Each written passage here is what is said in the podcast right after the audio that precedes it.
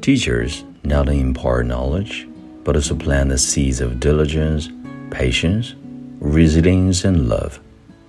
They blow like a gentle breeze over our desolate hearts, nurturing our growth. With their selfless dedication and unwavering commitment, they shape our strong inner selves. In the eyes of them, we're all unique and they always nurturing our self confidence with care and encouragement. They believe that we can become better versions of ourselves, and this trust inspires us to keep moving forward. On this special day, let us pay our respects and express deep gratitude to these great teachers. Their dedication and guidance will forever inspire us and lead us toward a brighter future. Thank you, dear teachers.